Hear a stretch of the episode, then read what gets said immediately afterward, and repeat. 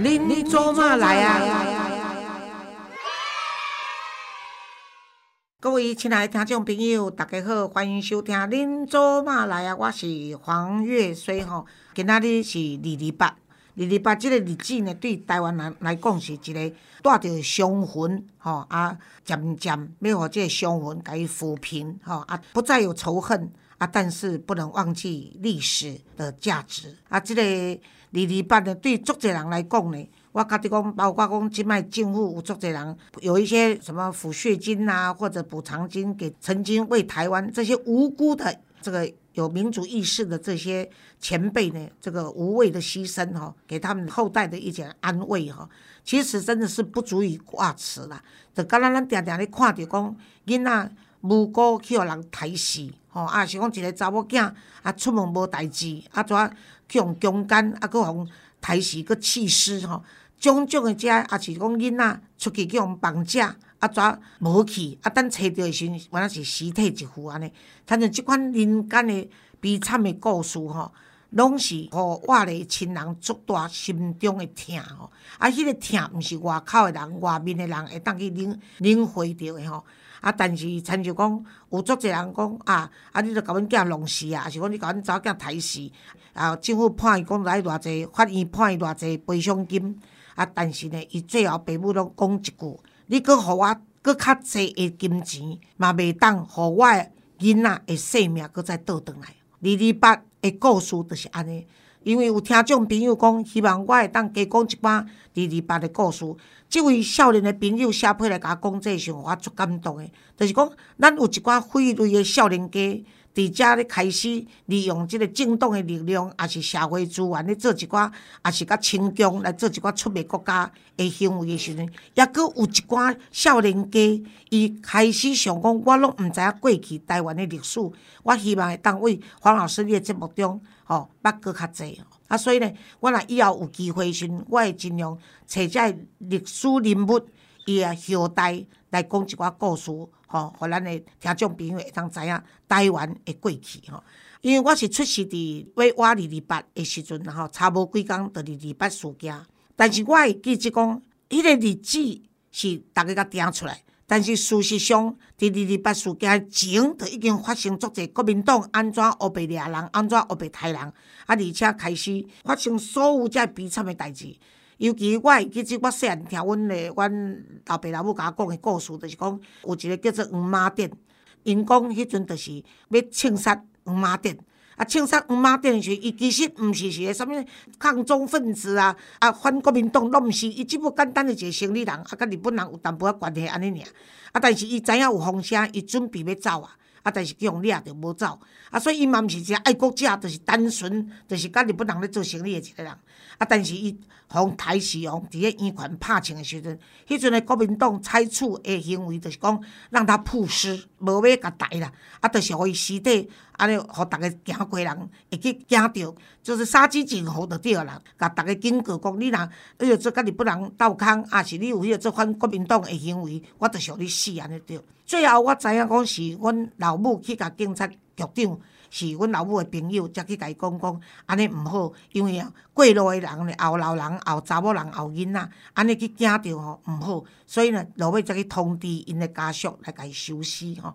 落尾我到我大汉以后，知影遮尔济二二八的故事时，我咧问我的爸母的时阵，阮老爸会去甲我讲，迄阵吼，因为恁老母是外省的，伊虽然讲是福建人，但是会迄做，因为伊是民国三十五年才来台湾嘛，所以原来当做是外省的半山着着。因甲外省的，比如东北的啦、上海种叫阿山，啊，若福建一带叫做半山呢。啊，所以阮妈妈迄阵也蛮互伊当做是外省人。啊，阮老爸是。台湾人，所以迄阵呢，伫阮兜的时阵呢，二二八要掠人的时阵呢，我会记得因甲我讲的时阵足清楚，就是讲，迄阵若准要来掠外省人的时阵呢，阮老爸就出来甲伊讲，啊，阮遮拢本省的啦，拢台湾拢本省啦，无外省的啦。迄阵无人讲我是台湾人啦，拢分做本省甲外省的，吼，就是即摆蓝甲绿安着着。啊，若要掠本省人呢，阮老母就出来讲，啊，阮遮拢外省人，无本省的着着。结果伫阮兜的后院子内面呢，一大堆的外省人、本省人密住遐。我会记得阮阿嬷去教因以数失败啊，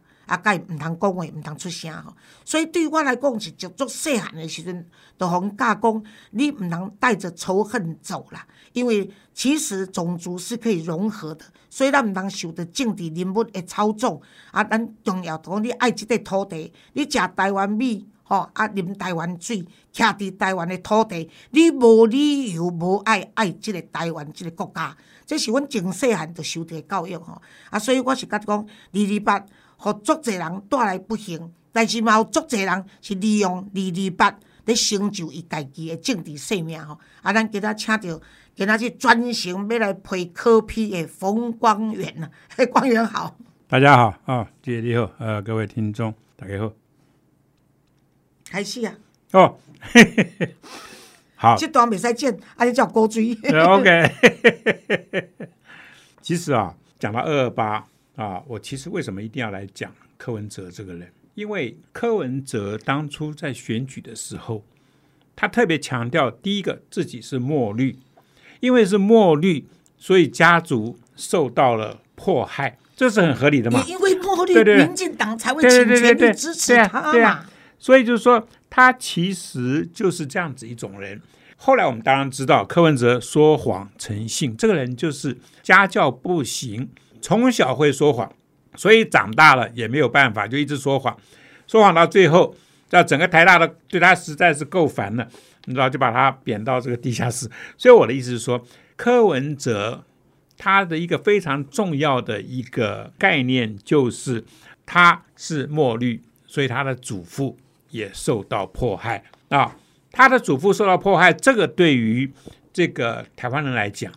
这个是很大的一个，就是说吸引他们支持某位政治候选人的一个很大的一个动力。因我就是其中一个。对啊，很多人就受骗啊！我因为很早就知道这个人的底细，所以我从来就不理他。我就觉得说，你这个人就说话就是夸张到极点。那当然就是说，他的那个祖父也是受难者。啊，为什么呢？因为他们家拿到了补偿金，好像是六百万，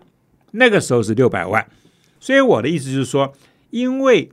你柯文哲有这样子的一个履历，所以呢，很多人还那个时候还真的把票投给你，因为大家不知道你的底细。可是呢，他因为暴露出这样子的一个历史事实。当然也遭到很无情的这种批判。为什么？人家马上去看他的这个很多的记录，很多的国家档案里面的一些记录，没有他祖父，没有他祖父嘛？基本上，所以这个补偿金是真的假的，都是质疑吗？对对对，所以呢，因为他们家自己也一直讲不出他祖父的这个怎么去过世的嘛。他们是说受到迫害过世，有的说一回家就很快就走了，然后突然又改成另外一种说辞，说忧郁了好几年，最后走了，那各种各样。各位，如果你们家的长辈那因为国家的这样子的一个迫害而走了，你们会讲不清楚是怎么走的吗？你们的这一个家族对于你们的这个祖父也实在太不够关心了吧，对不对？任何人的家族的长辈，尤其是二二八这种大事情、白色恐怖这种大事情，怎么走的？其实很多人现在过了多少年，讲起来都还是眼眶是泛红的啊！因为家里的长者遭受到非常不平的待遇，而且还领到了这个补偿金。所以你看，因为这个二二八事件啊，因为这个白色恐怖事件啊，因为不少的受难者这个死亡。那然后有很多这个人的这个不动产，记不记得他们的房子啊，啊等各种有价值的这个财产都被国民党没收啊，有些是变成国家，有些变成他们自己党里面的这个财产。那所以呢，我记得二零二二年就今年的一月中的时候呢，行政院它通过了一个法案，叫做《威权统治时期国家不法行为被害者权利回复条例》草案，然后呢。那个促转会里面的一些这个部分的条文呢，它也因为这次的这个修案是修正通过，所以今年一月的的时候呢，其实国家确定了这个返还财产跟这个权利回复的这个法源啊，而且很重要的是说，并提高死亡赔偿的金额，由过去的六百万改成多少呢？改成一千两百万，柯文哲，你们又赚到啦！你们又赚到了，赶快去申请这个差额啊！所以，因为已经清领这个死亡赔偿的这个家属呢，他未来呢其实是可以申请这个差额赔偿。柯文哲、柯妈妈、柯爸爸啊，你们的祖父啊，死的好冤枉哦啊！加可怜呢哦，赶快哦，赶快哦，六百万呐！你们家哦这么喜欢这个金钱的东西，赶快哦去申请这个差额赔偿。那当然就是说，如果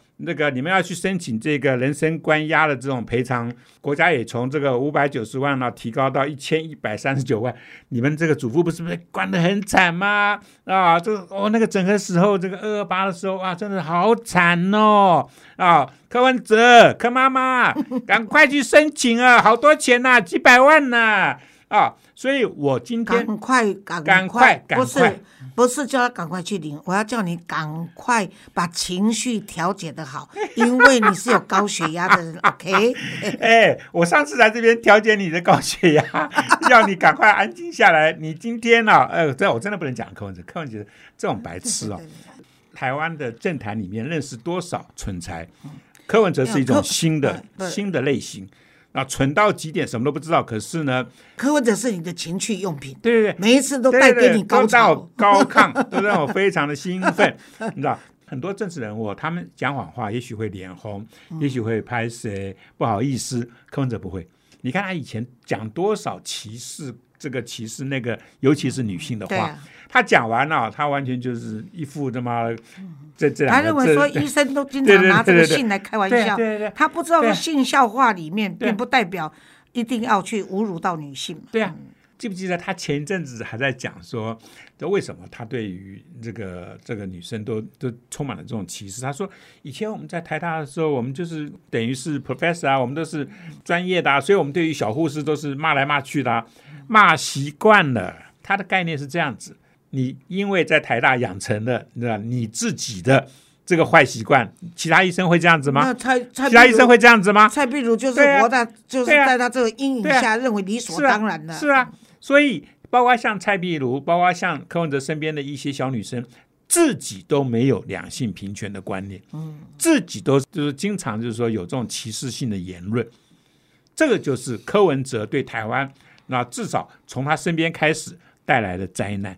其实我觉得有点呢，我也顺便在这边提醒一下，就是说，其实两性平权指的是两性之间的平权，互相的尊重。对可是现在有一些年轻的女生呢，她们会把两性平权变成她们是大女人主对义，你懂？趾高气。扬，对对哎，对，就是嗯他们完全不懂得什么叫两性平权，只要太敏感，他就趾高气扬，然后就拿出两性平权来对来压制。所以我经常提醒大家，就是说，如果两性平权争取的是要消灭这个大男人主义的结果，是我们把自己栽培成大女人主义，那是另外一个两性平权上面的灾难，你懂我的意思吗？而他们这些人现在懂得就是利用这样子的一个微妙关系，来继续享受两性平权的这个成果，你懂我的意思吗？对啊，所以其实你说像“怕太太”这三个字，嗯，我觉得都要去改，对。因为是要尊敬太太，不是要怕太太。对，那你太太其实也要尊敬先生，并不是去都是怕互相尊重啦。哈对对对那你敬爱他，是因为你佩服他那是由由你的尊重里面再产生来的一种爱，才会尊敬他嘛，才会敬重他嘛。有些人就说，我先生的钱都要给我，如果没有给我，我们就不能结婚，那么全部让我管是不行的。那这是因为从农业社会大男人的时候，女人没有掌经济的权利，到后来呢，男人就慢慢的觉得说男主外女主内，对男人有时候要到外地去打工嘛，或者要长期跋涉，或者要驻军外地，就把这种经济的支配权给女人，你懂的意思？可是并没有说规定非要这样不可，而且最好笑是因为公务人员以前军工教的薪水太少，就因为钱少给老婆，老婆真的还很辛苦，哈，就是要去管捉襟见肘，是不是？对对对对都都都要要去才去管真正嗯有钱的男人怎么会把钱给女人管嘛？所以是这样子形成，结果后来就变成养成说，哦，如果先生赚的钱不给太太管，就是不爱太太。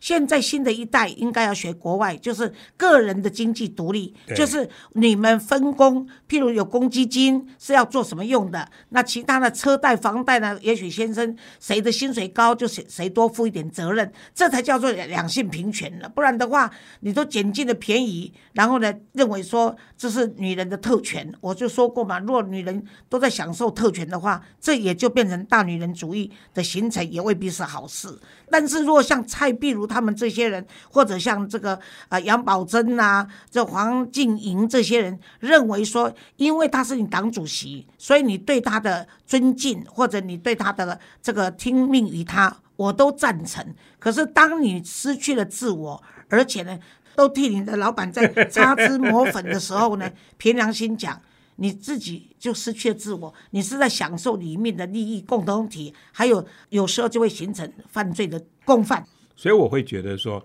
像刚刚黄老师讲到这些两性平权的一个概念，那我其实再补充一点，就是说以前讲两性平权呢、就是因为常常就是男性因为在体型上面啊，常往往是这样比较占优势，所以会有这种所谓的这种暴力的出现。那在这个婚姻里面，很多啊不平等的东西，就是因为有暴力，所以让这些妇女这一方非常的害怕，所以很多东西其实是有一点不敢对先生啊有所这个反抗。可是当两性平权走过头了，像刚刚黄老师讲的，我觉得我们要注意另外一点，就是暴力，那当然是不可以的接受。那尤其是肢体的暴力，可是有另外一种暴力，叫做语言的暴力。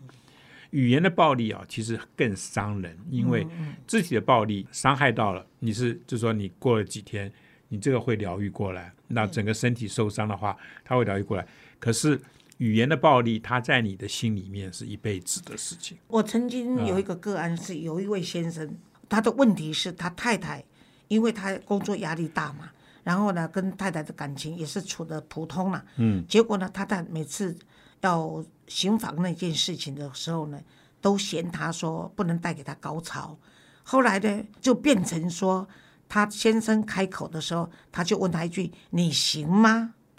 然后你确定你今天行吗？然后到最后就是他先生还没有开口，他就说你根本就不行，连这个都不要问了。后来他就真的不行了。所以你刚刚在说 语言暴力对一个人的伤害，其实包括这个，你那个口气听起来没有暴力啊，事实上对一个男人来说，那就是一个软暴力，而这个暴力对他来说是产生一个很大的一个刺激跟压力的所以其实是大可不必的啊。不过你刚刚说，你觉得听到那个蔡碧如在电视上说，他一生最大的愿望就是送他的老板进总统府。结果你知道吗？人家传一张漫画给我，的确，蔡壁如讲完以后，后面就出现了一个总统府，那是槟榔摊，上面写“槟榔总统府”。那很多人就说：“对啊，这个柯文哲现在是呃槟榔，为什么叫他槟榔？就是外绿，然后泪红了。”对哦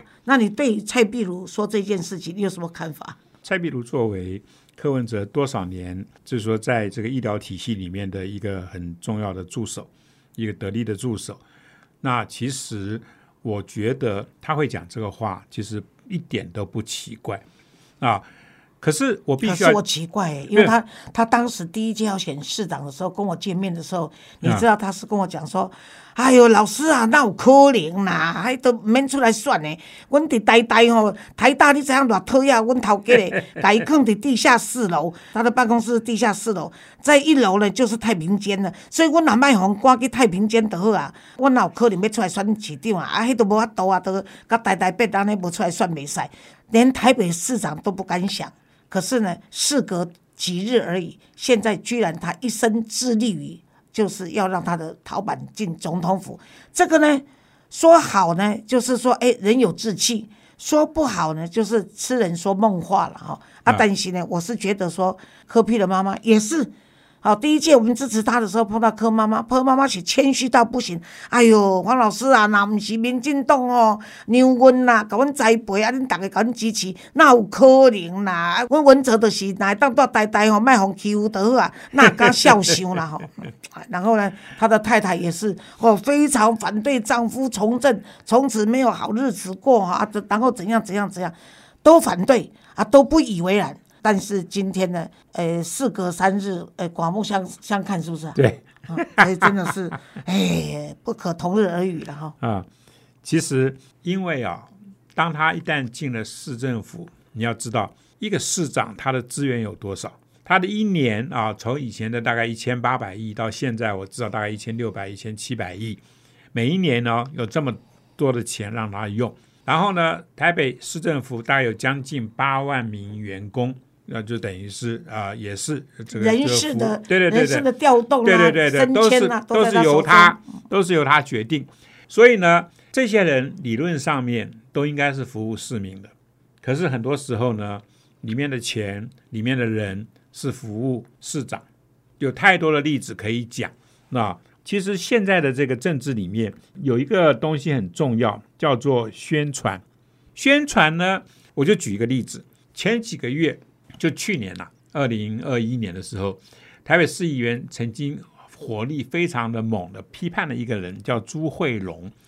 因为这个人呢，在台北电台，台北电台是台北市政府的电台啊，他是某一个局处在管的。他呢做了一个节目，每天都在访问民众党的人，尤其是陈佩琪。我不知道听过多少 他访问陈佩琪，有这么需要去访问他吗？他有多大的这种智慧？没有啊，对不对？所以呢，其实各种的小事情，你可以看得出来，他就是利用公家的这个资源，在做一些自己的事情。其实大家知道，民众党这两年被批的很重的一件事情，就是他们利用立法院的这个公资源，在做自己的党部。那要知道，柯文哲是一天到晚宣传，就说啊，这公司要分啊，他多廉洁啊，微博一大堆。可是光是这件事情。你就知道说，他永远就是能够那哪里就说开油，他就去开油。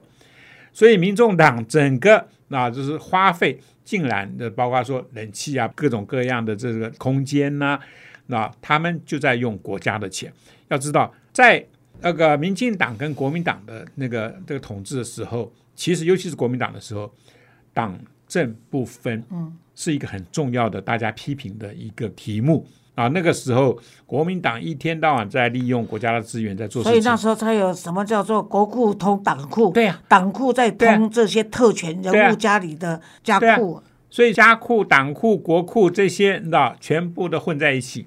其实柯文哲作为一个所谓所谓的白色力量，柯文哲自以为自己是医生背景，就就是属于白色力量。我说错，我说错，嗯啊，他其实。他的这个白色衣服早就染红了，对了啊，所以人家才会叫他槟榔嘛。话说回来，你知道吗？尤其他这个民众党，他说他是因为取之于蒋渭水，这是台湾民主运动多崇高的一个人物。当时是从日本时代到国民党时代，这个让人家觉得非常佩服的这个蒋渭水老先生，他的孙女就是蒋李荣教授，每一次说到科比，只只差没有吐口水而已，你知道吗？哎。我们是会吐口水的啦！真的，他居然可以盗用人家的名字，而且呢 还窃取这个蒋渭水这个台湾民众党，他居然也敢说是因为他佩服他，所以他继承他的遗志，所以他用民众党，这真的是哎。